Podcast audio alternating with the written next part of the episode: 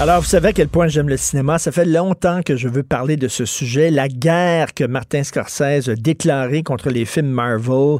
Il dit que ce n'est pas du cinéma. Là, il y a Robert Downey Jr. qui dit, ben, ce que je sache, c'est projeté dans des salles de cinéma. Ben, c'est sûr que c'est du cinéma, mais ce que Martin Scorsese voulait dire, c'est que c'est pas de l'art cinématographique, ce n'est que des produits de divertissement.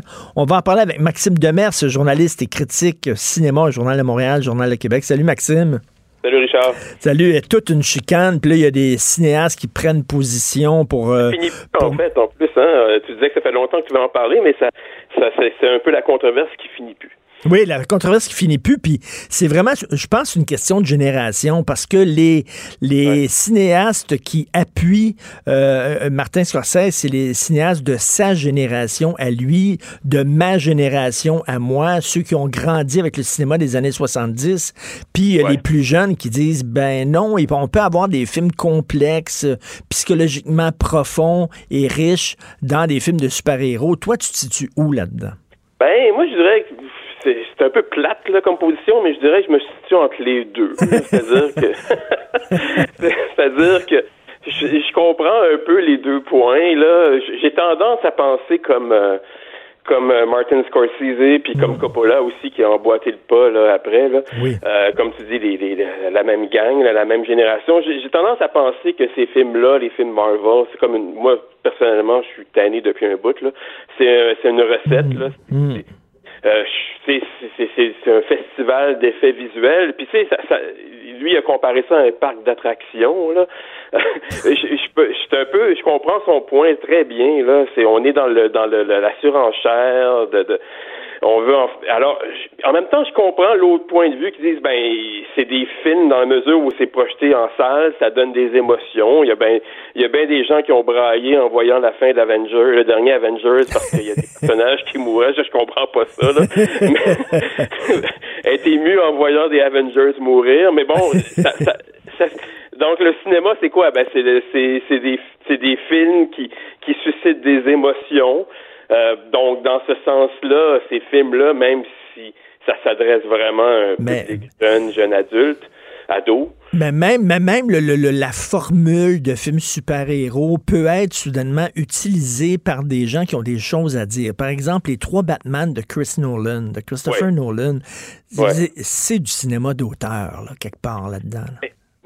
Effectivement, puis je, les ai revus récemment, justement, avant d'aller voir Joker, parce que, euh, puis, puis en, en, fait, Joker, ça, pour moi, ça, c'est du cinéma, là. Ben oui. Euh, mais, mais, euh, mais, mais, mais, en fait, lui, euh, la nuance que j'apporterais, puis tu as raison, c'est que lui, euh, quand il a fait sa sortie de mémoire, il a ciblé Marvel. Il a, il a, il a parlé des films Marvel, euh, donc Avengers, les Gardiens de la Galaxie, donc donc ça inclut pas les Batman. Les Batman, c'est, c'est DC Comics, puis c'est Batman, mais c'est réalisé hmm. par Christopher Nolan, comme tu dis.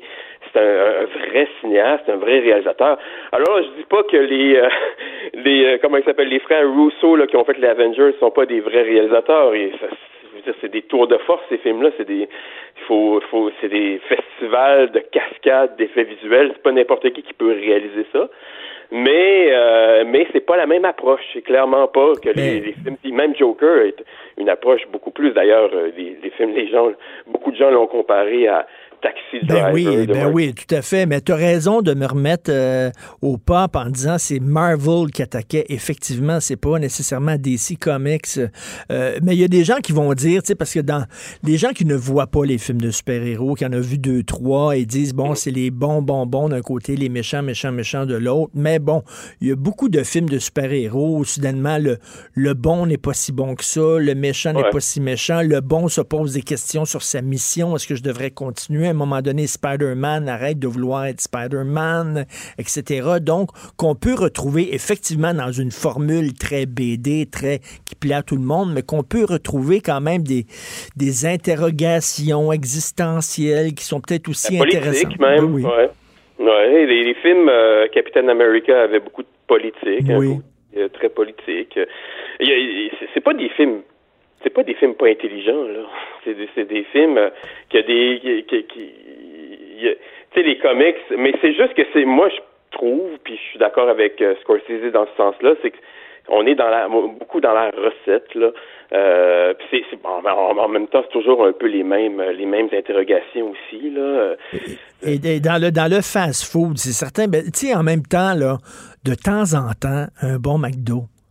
Ben oui. Hein, de temps en temps, ça fait du bien aussi. Là. Euh, moi, je vais à commande à l'auto, une bonne frite, puis un bon. Euh, tu sais ce que tu vas voir. De temps en temps, c'est des films de samedi soir.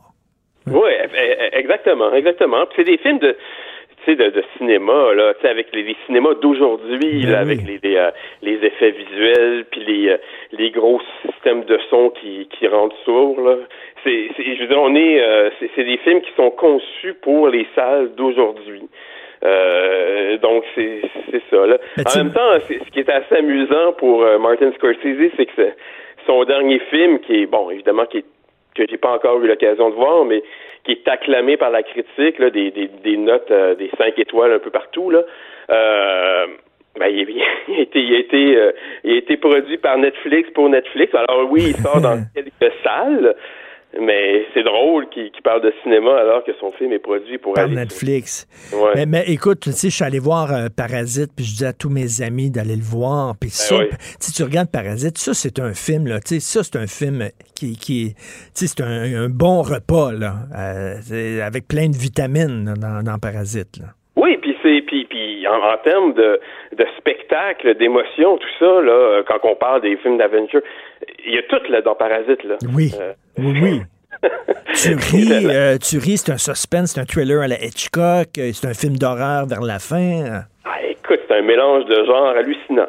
non, moi, c'est un de mes films préférés de l'année. Ah oui.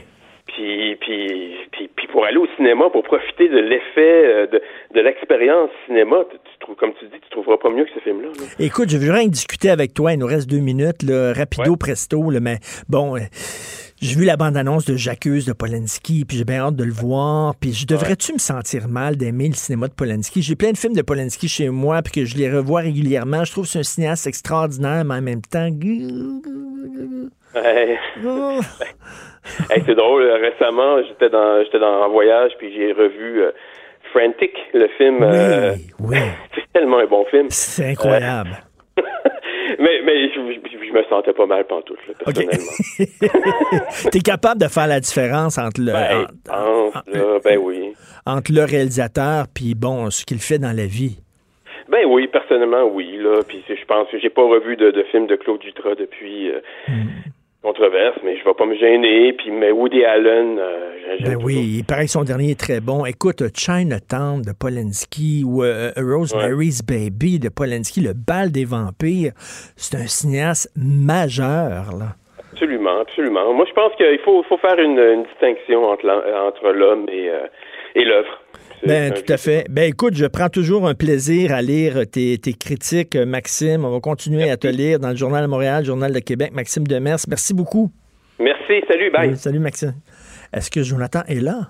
Ben oui, je suis toujours là. T'es tout le temps là. J'étais j'étais même en train de relire ta chronique de ce matin qui est délicieuse. Oh, merci beaucoup. T'es très gentil. La fin de ta chronique, quand tu dis qu'ils payent zéro scène, les organismes religieux, tu dis c'est vrai qu'avec toutes les indemnités qu'elle doit verser aux victimes de prêtres pédophiles, sans oublier les honoraires des avocats qui défendent ces prêtres, ces évêques, ces évêques et ces cardinaux fautifs, l'Église doit être à sec et vlant dans les dents. merci beaucoup. mais c'est vrai, Richard, c'est vrai que hier, je n'avais pas eu le temps d'en parler, mais quand j'avais lu cette histoire-là sur cette espèce de, prêtre weirdo-là qui fait les marguilliers. Là.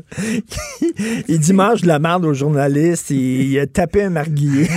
tu sais, lui, pour lui, un marguillier, là, c'est comment ça s'appelle le. le, le C'est-tu Wakamole? Wakamole, là, des, des, des fêtes foraines, là. T'as un bat, puis là, dès qu'il y, a un truc qui sort, il faut que tu donnes un coup, là, lui, il fait ça avec les marguilliers. Ting, ting, ting,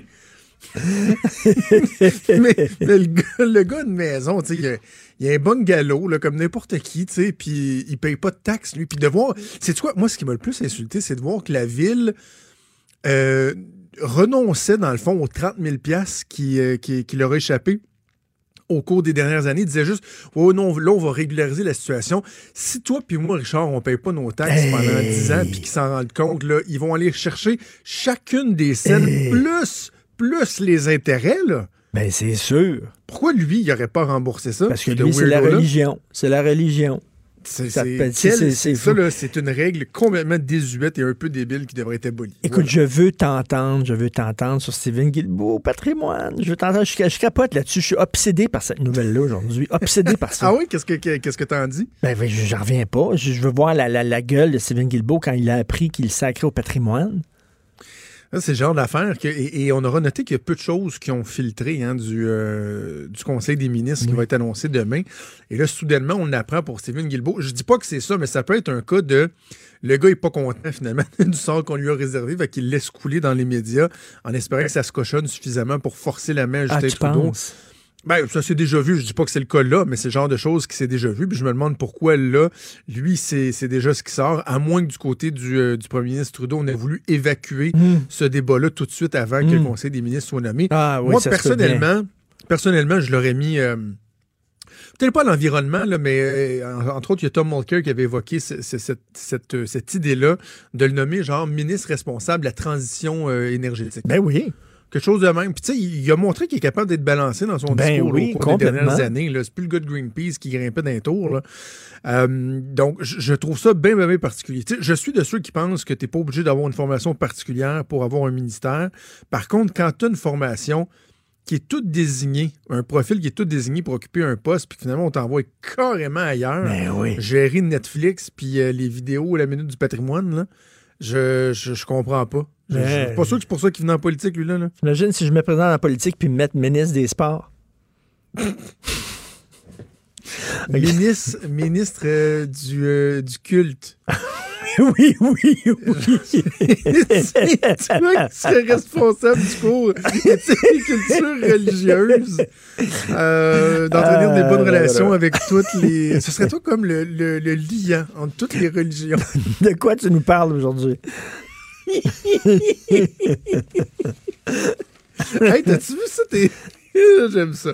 T'as-tu vu tes petits lapins à l'université qui trouvent ça tough? Ah, c'est ça, je me demandais. J'en parlais avec Hugo, le recherché l'émission. J'ai dit, Ouais. c'est-tu vraiment rendu dur à l'université ou c'est des petits lapins? Qu'est-ce que t'en penses? C'est. J'ai lu l'article ce matin, 60% des étudiants universitaires qui souffrent de détresse psychologique, puis on parle comme de 60% de cas, cas graves à peu près. Oui. là. J'ai pas été capable de m'empêcher de me dire, ben voyons donc. Et là même, je, je vais censurer un peu le commentaire que moi j'ai fait à, à mon collègue recherchiste Mathieu, là, mais c'est parce que c'est pas supposé d'être facile non plus. Ben non. Tu sais, c'est l'université, c'est là que tu joues ton avenir. là. C'est Tu vas l'élite. décider dans quoi tu t'en vas. C'est l'élite. C'est normal que ce soit difficile. Donc, est-ce que, d'un, ça a toujours été dur comme ça, puis on le savait pas?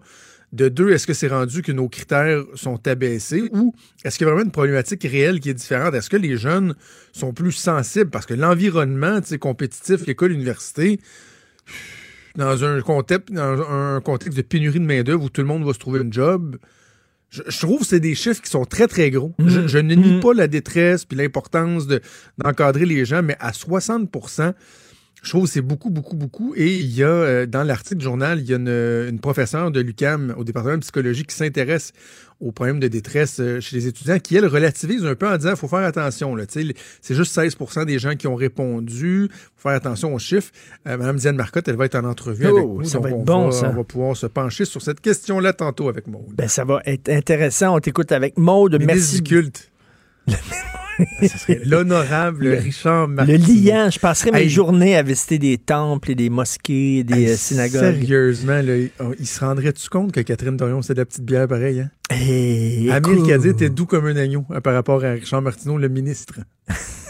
Le ministre du culte. On t'écoute avec Monde. Merci Salut. à Hugo Veillet à la recherche, Fred Rio à la console.